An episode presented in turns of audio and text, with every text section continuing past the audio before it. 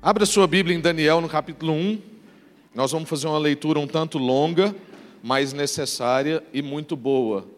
É porque o texto é muito bom e não dá para pulá-lo. De manhã eu tentei ver se eu conseguia pular algum versículo, mas não dá, entendeu? Até porque, gente, a Bíblia é muito mais importante do que eu tenho para dizer. Então é importante que a gente ouça a palavra de Deus. Então, ah, não se porte durante a leitura do texto como alguém que fica esperando o que vai vir depois. É o texto. O que vai vir depois, inclusive, é o texto. É um pouco mais sobre o mesmo texto. Mas a palavra de Deus é suficiente na nossa vida. Amém? Hoje nós vamos terminar né, esse período nosso de estudo com a nossa escola. E eu abri o semestre passado e abri o semestre de agora da escola falando sobre Daniel. E eu quero concluir na formatura também falando sobre Daniel. E sobre o desafio da gente viver a nossa fé enquanto a gente ainda está no exílio, ou seja, enquanto nós somos estrangeiros, enquanto nós estamos habitando uma terra que ainda não é a nossa terra definitiva. E ainda que a gente esteja aqui sinalizando o reino, demonstrando sinais, nós estamos em terra estranha. Nós vivemos dentro de outro sistema.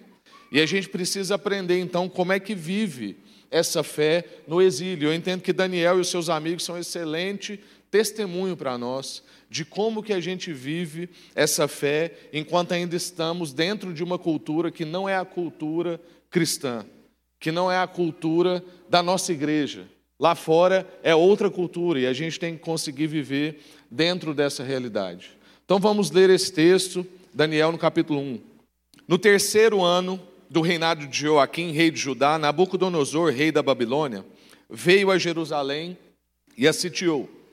E o Senhor entregou a Joaquim, rei de, entregou Joaquim, rei de Judá, nas suas mãos. Quem entregou então o rei de Jerusalém nas mãos de Nabucodonosor foi Deus. Então, está aqui, o Senhor entregou nas suas mãos e também alguns utensílios do templo de Deus. Ele levou os utensílios para o templo do seu Deus, na terra de Sinear, e os colocou na casa do tesouro do seu Deus. Depois o rei ordenou a Aspenaz, o chefe dos oficiais da sua corte, que trouxesse alguns dos israelitas da família real e da nobreza, jovens sem defeito físico, de boa aparência, cultos, inteligentes, que dominassem os vários campos do conhecimento e fossem capacitados para servir no palácio do rei. Ele deveria ensinar-lhes, ele tinha uma missão então. Ele ia trazer essas pessoas e a sua missão era ensinar para eles a língua e a literatura dos babilônicos. Junto com isso, o próprio rei, da sua mesa, designou uma porção diária de comida e de vinho. Eles receberiam um treinamento durante três anos e depois passariam a servir o rei. Verso 6: Entre esses estavam alguns ah, que vieram de Judá: Daniel, Ananias, Misael, Azarias. O chefe dos oficiais deu-lhes novos nomes. A Daniel deu o nome de Beltesazar, a Ananias, Sadraque, a Misael, Mesaque e a Azarias, Abidnego. Daniel, contudo, decidiu não se tornar impuro com a comida e com o vinho do, seu, do rei e pediu ao chefe e, é, dos oficiais a permissão para se abster deles. E Deus fez com que o homem fosse bondoso para com Daniel e tivesse simpatia por ele. Mas apesar disso, ele disse a Daniel: Tenho medo do rei, o meu senhor, que determinou a comida e a bebida de vocês. E se por acaso ele achar menos saudáveis vocês em, em relação aos outros jovens? O rei poderia pedir a minha cabeça por causa de vocês.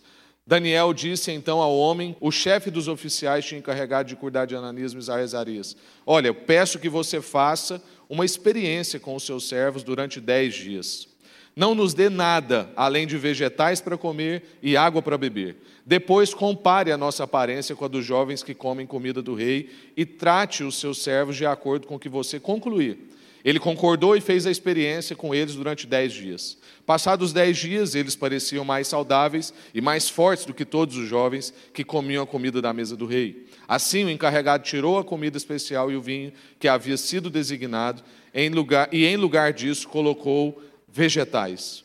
A esses quatro jovens, Deus deu sabedoria e inteligência para conhecerem todos os aspectos da cultura e da ciência. Daniel, além disso, sabia interpretar todo tipo de visões e de sonhos. Verso 19: O rei, é, conversou com eles e não encontrou ninguém comparável a Daniel, Ananias, Misael e Azarias, de modo que eles passaram a servir o rei. O rei lhes fez perguntas sobre todos os assuntos exigiam sabedoria e conhecimento, e descobriu que eles eram dez vezes mais sábios do que todos os magos, encantadores e todo o seu reino. Daniel, aliás, permaneceu ali até o primeiro ano do rei Ciro.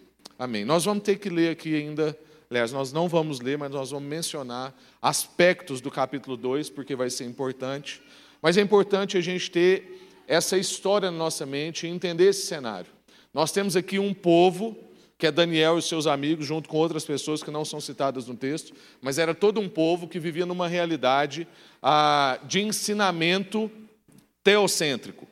Judá era uma realidade de ensinamento de Deus. Era um povo que tinha uma cultura judaica um povo que cresceu no ensinamento da lei do Senhor. E agora esse povo está sendo migrado para uma realidade babilônica, onde a lógica que governa o lugar é outra, a, o pensamento é outro, toda a cultura é outra, a alimentação é outra. E nós temos aqui, inclusive, uma menção de que foi Deus quem entregou esse povo nas mãos desse rei. Então, aqui não há nenhuma menção sobre Deus estar desapercebido e um rei foi lá mais forte e conquistou uma terra e coitadinho do povo de Deus. Não. Deus está colocando o seu povo nessa prova, nesse lugar. E há coisas para serem aprendidas nesse lugar. E assim como esse povo vivia em exílio, nós também vivemos dentro de um contexto babilônico. E saber disso nos coloca no nosso devido lugar. Gente que é estrangeira e que é peregrina. E gente que não pode esperar do seu contexto que o contexto viva nos moldes da igreja. Que não podemos exigir isso da sociedade, que o povo lá fora viva do jeito que a gente vive aqui dentro. Isso diz para nós que nós não deveríamos nos ofender tanto com algumas questões da cultura. Tem hora que eu percebo alguns cristãos com determinada matéria de jornal, com determinado assunto na rede social, e a pessoa fica doida. Eu falo assim, irmão, esse é o normal. E o que a gente vive aqui dentro, graças a Deus, é outra coisa. E qual é o nosso trabalho? Temperar isso lá fora. Mas a gente não devia ficar tão assustado com algumas coisas que acontecem na sociedade. Isso vai dizendo muito sobre a nossa ingenuidade ou sobre a nossa presunção. Ingenuidade por achar, talvez, que a gente vive dentro de um contexto que tinha que ser um contexto cristão, que todo mundo tinha que ter os mesmos paradigmas que a gente tem, ou presunção, pelo mesmo motivo, de achar que todo mundo lá fora tinha que viver do jeito que a gente quer que eles vivam e do jeito que a gente aprendeu a viver. E até pode ser que várias pessoas vão ser influenciadas pelo jeito que a gente vive e vão passar a viver do jeito que a gente vive. Mas há um trabalho a ser feito até lá. Um dos exemplos clássicos que aconteceu recentemente, todo mundo sabe, foi lá no Rio de Janeiro, onde uma pessoa que assume um poder público na prefeitura, decretou um veto sobre um livro que estava sendo lançado que tinha um beijo gay na capa. E hora nenhuma eu quero que você entenda que eu estou aqui como quem faz campanha para um livro com beijo gay. Mas eu só estou dizendo de uma pessoa que às vezes tem dificuldade de entender o contexto em que está inserido. Alguém que não entendeu ainda que está vivendo dentro da Babilônia. E que não dá para impor, para decretar, não dá para empurrar para uma sociedade que não tem paradigmas que nós temos, aquilo que é a cultura daqui de dentro. Não dá para eu decretar sobre a vida de outras pessoas e impor todos os meus valores, se isso são valores que pertencem aos discípulos de Jesus. Dá para eu fazer perguntas honestas, dá para eu fazer propostas honestas, mas não dá para eu ir lá simplesmente e colocar um veto e uma proibição nisso. E eu sei que eu estou tocando em assuntos sensíveis aqui. E pode ter gente que fica incomodado com isso. Mas essa é a realidade, irmãos. É ingenuidade ou presunção da nossa parte. Querer impor sobre a sociedade convicções que são convicções dos discípulos de Jesus. Nós podemos temperar como um sal da terra. Nós podemos influenciar. Nós podemos fazer perguntas inteligentes que coloquem as pessoas numa situação de ter que lidar com crises que elas ainda não tinham lidado. Mas não dá para a gente simplesmente ir lá impor sobre as pessoas, agressivamente muitas vezes, valores que pertencem aos discípulos de Jesus. E quando eu estava pensando sobre isso, eu cheguei a uma conclusão que existem três tipos de crente. E o nosso grande desafio é ser o quarto tipo, que é o discípulo de Jesus. Mas basicamente existe um tipo de crente que vive no gueto. Gueto religioso, ele tem dialeto próprio, ele é alheio às coisas do mundo, ele tem todo um, um idioma interno. E às vezes a gente acha que a gente não tem isso. Eu, por exemplo, falo assim: não, eu não sofro disso. Tem meus amigos da trilha, eu convivo com as pessoas, eu estou num ambiente profissional e tal. Recentemente eu estava na trilha, estava eu e um amigo que de vez em quando vai lá no Alfa Mall, e tinha um terceiro amigo que nunca pisou em uma igreja. E eu e esse amigo que de vez em quando vai no Alfa Mall começamos a conversar sobre algumas coisas da igreja. E não deu mais de três minutos que a gente estava conversando. Esse terceiro amigo falou assim: Eu não entendi absolutamente nada que vocês conversaram desde a hora que vocês começaram. Eu falei: Como não? Ele falou assim: Tal coisa. Eu não lembro agora o que, que era. Me explica. E aí eu tive dificuldade de explicar. Era tão interno o dialeto que a gente estava usando que eu não dava conta de explicar para ele. E aquilo me incomodou, acabou com a minha trilha. Porque aí acabou minha concentração, eu fiquei o tempo inteiro depois andando de moto pensando assim: meu Deus, eu estou religioso, eu preciso me livrar disso. Como é que eu não consigo explicar para a pessoa o que, que eu estou falando? Como é que eu já estou tão dentro desse gueto? Existe um outro tipo de crente, que ele se relaciona bem com os de fora. Bem no sentido de que ele está permeando a cultura. Ele está inserido no ambiente profissional, ele mora num contexto onde as pessoas não são da igreja, mas ele se relaciona, porém, é agressivo, é bélico, é intolerante, quer impor as suas compreensões. Na rede social a gente vê muitos desses, porque na rede social a gente fica mais corajoso também. Infelizmente parece que essa, esses dois tipos têm sido a maioria. O que vive num gueto, que não consegue comunicar, ele vive à parte das coisas. É como se ele fosse um ET. E existe esse outro tipo, que até se relaciona com o meio, mas toda vez que se posiciona é agressivo, é intolerante, quer impor as suas convicções sobre alguém que ainda não tem a mínima noção do que é as Escrituras e do que é a vontade de Deus. E existe ainda um terceiro tipo, que se relaciona muito bem com a cultura, mas ele relaciona até demais. E ele já perdeu o senso crítico. Ele não tem nenhuma linha divisória. Ele foi engolido pela cultura. Ele foi completamente absorvido pela cultura. E ele não consegue mais estabelecer os seus limites e logo ele não testemunha. É alguém que, para ele, igreja e as festinhas que ele vai, e os pensamentos que ele tem, e os sites que ele clica, é a mesma coisa. Eu vou lá num rito religioso, mas durante a minha semana são outras coisas que eu faço. Então, nosso grande desafio é manter nossa mente e o nosso coração no lugar certo enquanto a gente vive na Babilônia. Ser esse quarto tipo de crente, o discípulo de Jesus.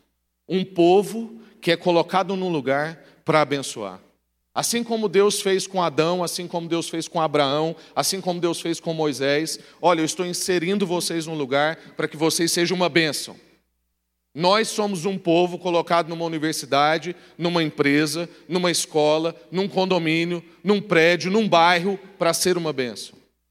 Esse é o tipo de gente que Deus está procurando, e esse é o tipo de gente que Daniel e os seus amigos são.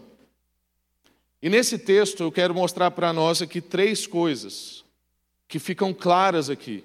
Uma é confirmação de identidade. Daniel e seus amigos não se deixam mexer na sua identidade. Daniel e seus amigos sabem quem são. A outra é posicionamento. Eles não aceitam tudo da cultura. Eles até estão inseridos, tem coisas que, ele abre, que eles abrem mão, mas eles têm um posicionamento estratégico. E a terceira coisa é que eles são amigos espirituais. E eles contam uns com os outros em oração. Então eu quero mesmo que a gente nessa noite tenha uma confirmação de identidade. Medite em Deus sobre como ter posicionamentos estratégicos. E busquemos cada vez mais desenvolver as nossas amizades espirituais, para que a gente tenha gente orando por nós. Vocês vão entender um pouco mais disso logo mais. Sobre a questão da identidade, irmãos. Afirmação no início do texto. Deus entregou o rei, o povo de Jerusalém, de Judá, desculpa, a Nabucodonosor. Foi Deus quem fez isso, e isso diz para nós que Deus é soberano, Ele é soberano sobre nós, Ele é soberano sobre reinos e Ele é soberano sobre a vida. A nossa identidade está formada nessas convicções. Deus não está desapercebido com as coisas que você está vivendo, Deus não está alheio à nossa realidade, nós não estamos jogados nas mãos de poderosos e maquinadores.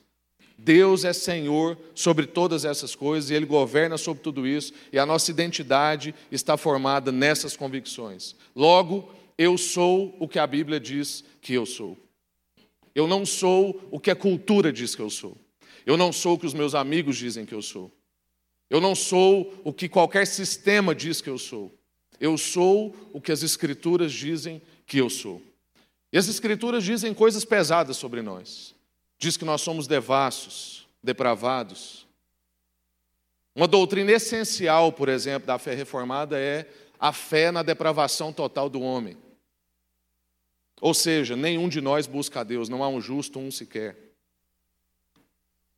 O pecado afetou toda a nossa vida. Aquilo que eu quero fazer eu não faço, e o que eu faço não é o que eu quero fazer. Mas a Bíblia também diz que em Cristo eu sou filho amado. Eu sou inserido numa família. Deus fez de mim agora não mais solitário, mas alguém que vive no meio de um povo, inserido numa família. Deus diz que eu sou abençoado em Cristo Jesus, que eu sou capaz de ser uma bênção, que eu sou capaz de lutar contra a minha carne, fazer morrer a minha carne para fazer viver eternamente o Espírito. Essas coisas são o que a Bíblia diz para nós. E a gente precisa saber do que a Bíblia diz porque é isso que nós somos. A nossa identidade está nessas coisas. Então Deus está no controle, apesar das condições presentes.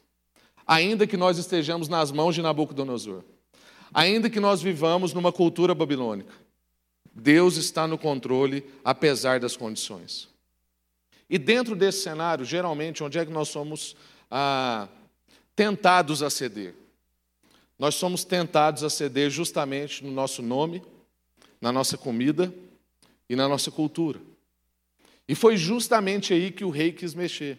Você lembra quando a gente leu? O rei disse que tinha alguns passos com esses jovens.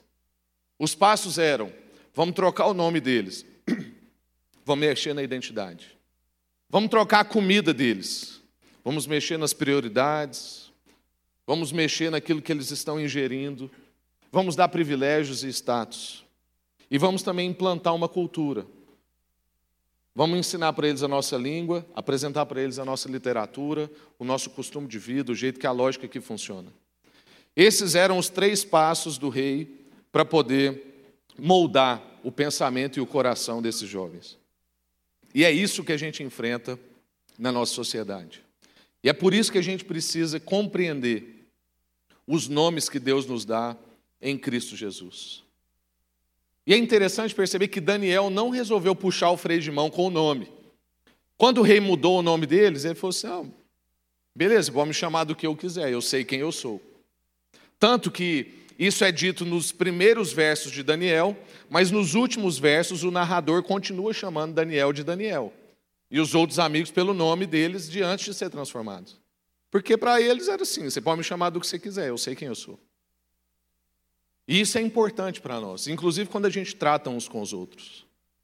Porque a gente não pode aceitar os nomes que a sociedade vai pondo para nós.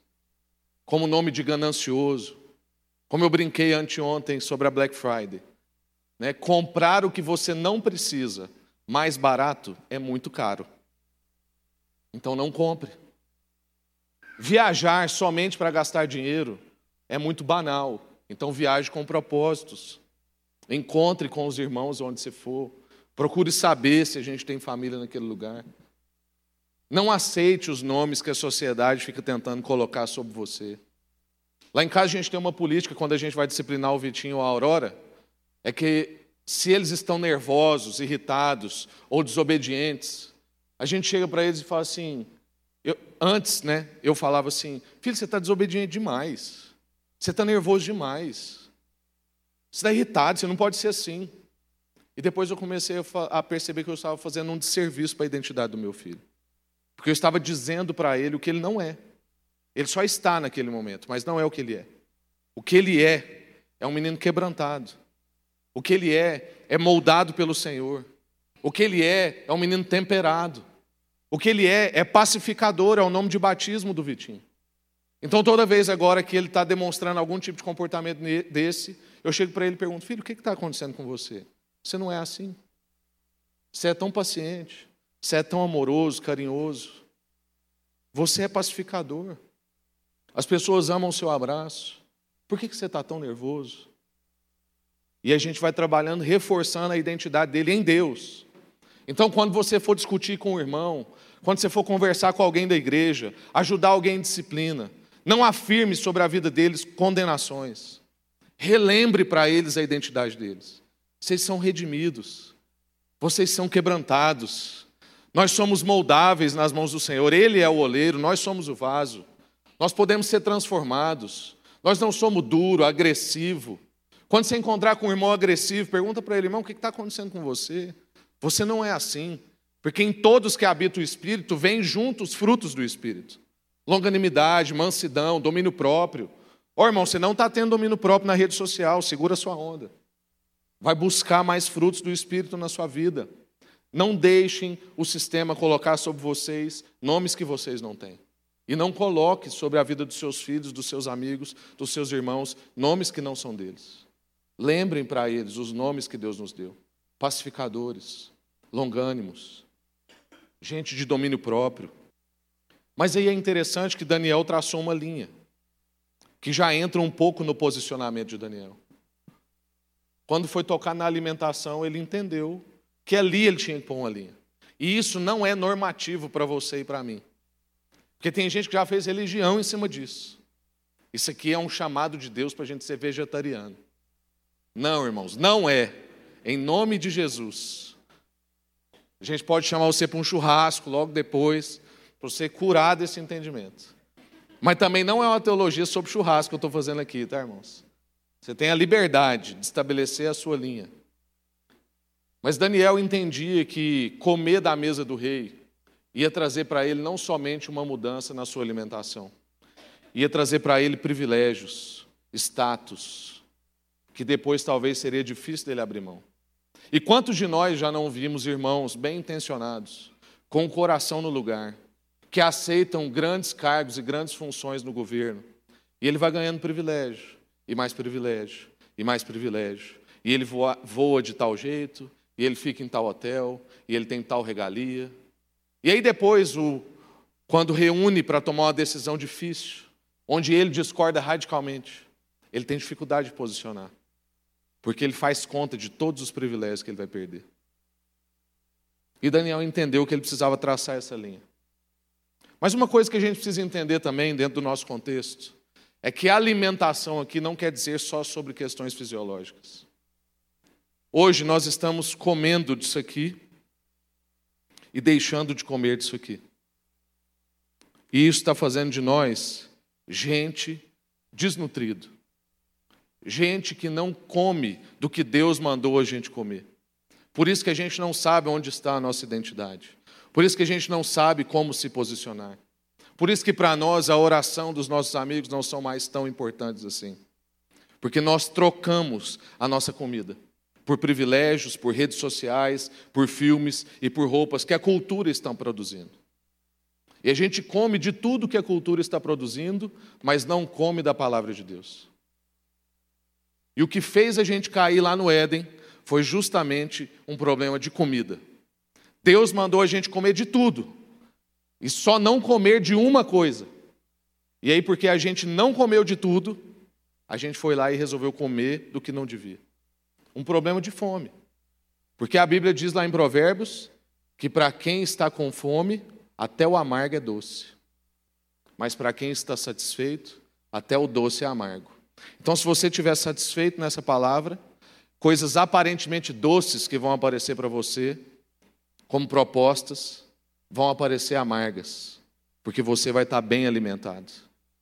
O objetivo do rei era mexer na nossa mente e no nosso coração. era implementar a cultura babilônica, e é isso que a gente luta até hoje. Irmãos, no meio de um mundo de muitas vozes, e de vozes e gurus, é preciso a gente aprender a ouvir a voz, a voz de Deus. A gente está ouvindo muitas vozes. A maioria dos meus amigos ouvem o pastor da sua igreja local, mas ouvem também vários outros pastores na segunda, na terça. Inclusive confrontam eles e comparam eles. Mas ouvem também coaches, ouvem também mentores, ouvem também um tanto de coisa. Eu não estou dizendo que você não tem que ouvir outras pessoas. Mas no meio de tantas vozes, você precisa discernir a voz. Qual é a voz? Porque um profeta pode errar, mas essa palavra não erra. Então, você quer ouvir a voz de Deus, ouça essa palavra. Identidade. Mas aí, posicionamento é a segunda característica. O que o texto mostra para nós é que Daniel tem um posicionamento estratégico. Ele entende que comer dessas iguarias do rei era uma linha que ele não podia pular.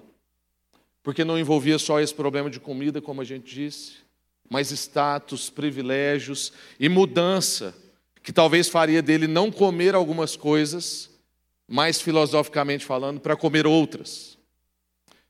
E isso aqui não é, como a gente disse, uma normativa para nós. A gente precisa sondar o nosso coração para entender a real motivações de decisões que nós tomamos. Daniel entendeu que dessa forma ele estaria agradando mais a Deus do que as pessoas. Eu ouvi um testemunho recentemente de um empresário norte-americano que tem uma grande rede de sanduíches e ele hoje está em vários shoppings. Mas quando ele começou o trabalho dele, ele tinha muita dificuldade de entrar nos shoppings. Por quê? Porque ele entendeu de não abrir a empresa dele no domingo. E talvez você ouça isso e fale assim: que cara legalista, que irmão moralista. Talvez, depende da motivação que está no coração dele. Ele entendeu de não abrir a empresa dele no domingo, porque ele queria incentivar os funcionários dele a ter um dia de descanso, um dia que eles pudessem estar com a família, um dia que talvez eles fossem à igreja. E ele também, pessoalmente, queria ter isso como prioridade na vida dele. E pasmem, como é que você pode descobrir a motivação do coração dele?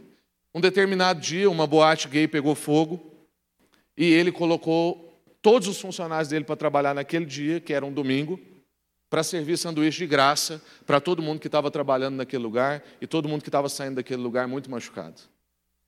Parece que ele não era tão legalista e tão moralista assim. Porque não dá para esperar isso de um homem que não abriu a empresa no domingo. É porque ele entendeu em Deus que ele deveria fazer aquilo. Essa era a linha dele. Eu não sei qual é a sua linha.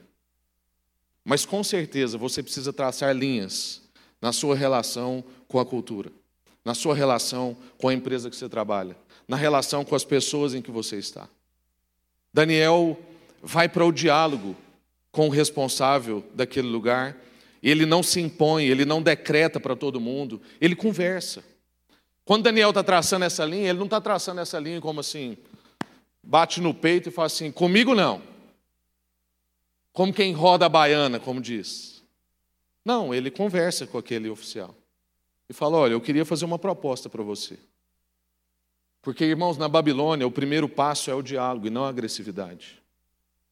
Não é o eu decreto, eu determino, eu sou filho do Altíssimo, não toque no ungido do Senhor, não é isso. Esse dialeto não funciona lá fora. Lá fora o que funciona é o diálogo, é a conversa, são perguntas estratégicas, é tentar provocar nas pessoas pensamentos que elas ainda não tiveram. Então você é contra alguma coisa? Elabore perguntas inteligentes sobre aquilo. Tenha propostas inteligentes sobre aquilo. Recentemente, eu recebi uma informação que eu fiquei chocado. Uma das ministras aí do nosso governo falou assim: olha, nós estamos tendo voz, a gente tem espaço. Mas eu converso com vários pastores e as igrejas não têm projetos para apresentar para nós. A gente sabe gritar, a gente sabe protestar, a gente sabe reclamar, a gente sabe ser agressivo na rede social, mas a gente não tem bons projetos para apresentar e ser implantado. E os projetos que tem são projetos de gueto, cheio de diálogo que ninguém entende, propostas que não servem para a nossa sociedade. Daniel está ensinando para nós que na Babilônia o primeiro passo é o diálogo e não a agressividade. Daniel não é sarcástico nessa conversa. Ele dialoga, ele faz pergunta, ele se apresenta. E aí no episódio seguinte, no capítulo 2, se você não conhece a história, é quando o rei tem um sonho, e nesse sonho ele tem uma visão, e ele quer que as pessoas descubram qual é o sonho dele e a visão que ele teve. Mas o que ele pede é algo impossível, porque geralmente o que todo rei pedia era: eu conto o sonho e você me interpreta.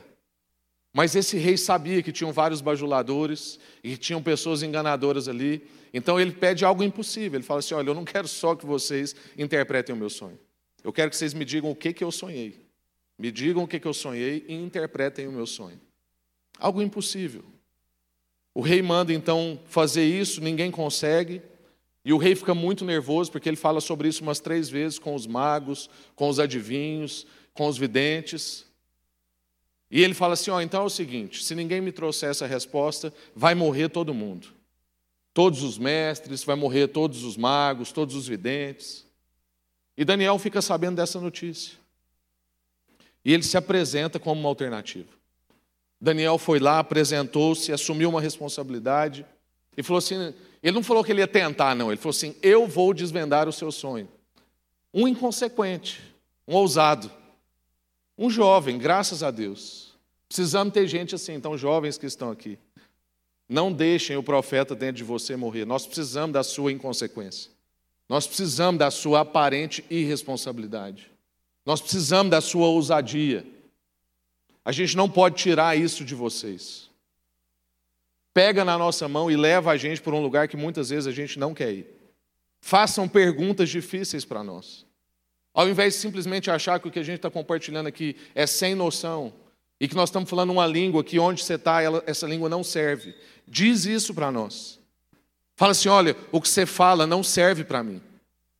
Porque a gente precisa ouvir isso de vocês. A gente precisa da sua ousadia. Daniel foi lá e disse que ia conseguir adivinhar o sonho do rei. E é interessante a gente perceber nessa parte, nessa cena, que quando Daniel fica sabendo que o rei ia mandar matar os gurus, os videntes, os adivinhos, os pais de santo, tudo que tinha naquela época, Daniel não junta os crentes e fala assim: vamos para a rua que o nosso Deus venceu, os nossos inimigos vão ser mortos, vamos comemorar. Não. Daniel vai lá e salva a pele de todos, de gente que tinha fé completamente distinta da dele. A grande pergunta é: se no nosso tempo houvesse um decreto do governo, vamos matar, mandar matar os pais de santo, tirando os cristãos, e aí eu vou até dar uma, uma colher de chá para os irmãos católicos romanos, tirando os cristãos, todo mundo vai morrer. O que ia ter de crente comemorando, irmãos, não é brincadeira. E eu não sei se ia aparecer um crente que ia lá no governo e falar assim: não faz isso não. Qual é o perrengue? Nós podemos ajudar. O que está acontecendo? E a terceira coisa que eu disse que nós íamos ver é amizade espiritual e oração. Quando Daniel vai lá, Daniel é sábio. Ele não é só um inconsequente. Daniel dá um cheque sem fundo, mas ele corre atrás do fundo. Então Daniel chega lá no rei e fala assim: tá aqui, tá assinado, toma. E ele saiu correndo e foi nos amigos dele e falou assim: gente, fiz uma loucura, dei um cheque sem fundo, mas eu sei que o dinheiro está aqui, ó. E agora nós vamos resolver essa conta. Daniel então busca os amigos dele e os chama em oração. Amigos que sustentam ele na caminhada. A gente precisa de gente assim. A gente precisa de gente orando por nós intencionalmente. Talvez você pense assim: ah, a minha mãe ore por mim. Com certeza, meus amigos estão orando por mim. Cheque essa certeza. Até porque nós estamos vivendo dias de pouquíssima oração. Porque nós estamos tendo um raciocínio lógico, né, como eu gosto de brincar, é mais ou menos assim. Você foi convidado por uma empresa para trabalhar em outra cidade. Você não pergunta sobre sua família, sobre seus amigos, se vai ter igreja naquele lugar. A única pergunta que você está fazendo é: é para ganhar mais? Se é para ganhar mais, eu não preciso nem orar.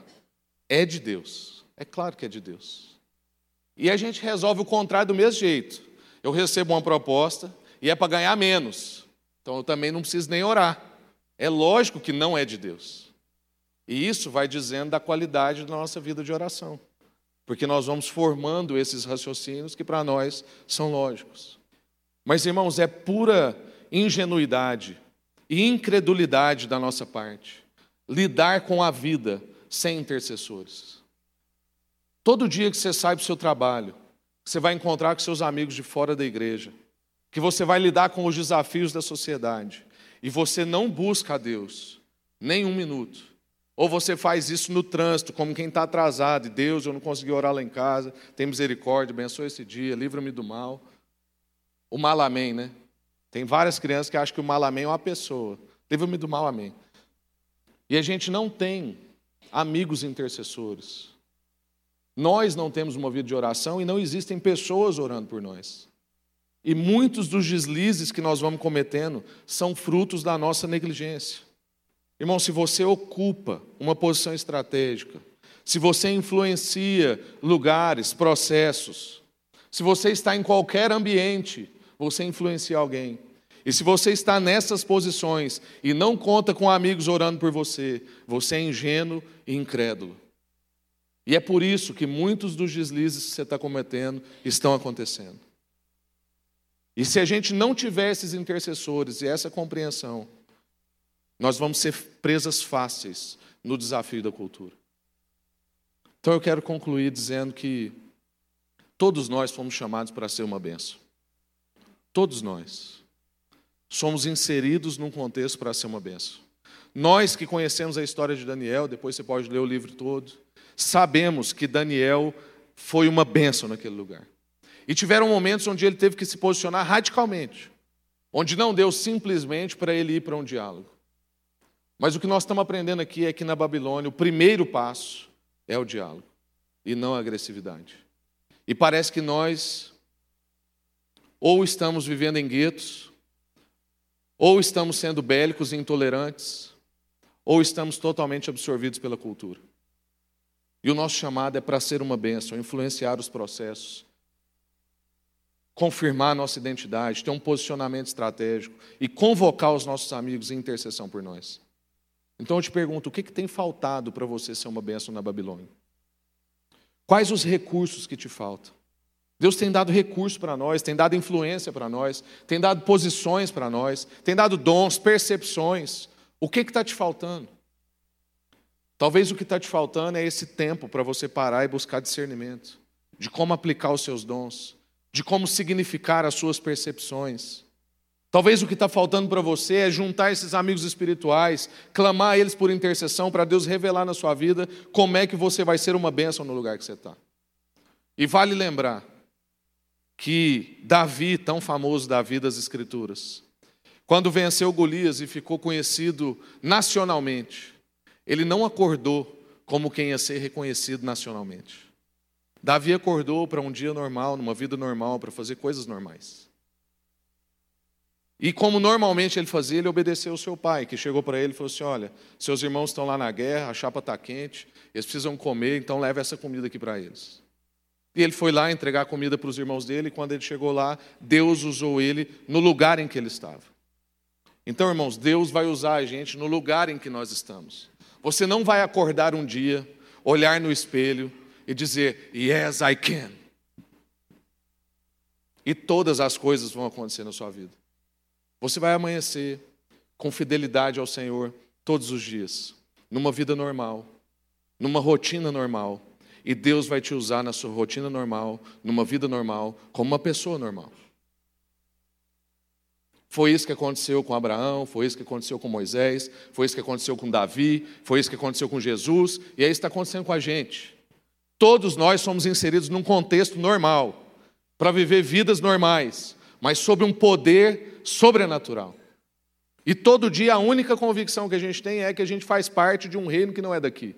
E que Deus pode nos usar no contexto em que nós estamos. Num dia normal, com uma vida normal, mas com fidelidade no que Deus colocou a gente para fazer nesse cotidiano. Portanto, irmãos, que a gente cresça no entendimento do que Deus quer para nós e que a cada devocional, a cada pequeno grupo, a cada culto, a cada aula da AFC, a gente possa mesmo ser fiel no pouco. E Deus vai colocar a gente sobre muitas coisas. Que a gente seja uma benção. Amém. Graças a Deus. Quero orar com você. Senhor, muito obrigado por essa noite maravilhosa. Obrigado por tanta pregação que nós já tivemos aqui. Cada testemunho é uma pregação na nossa vida.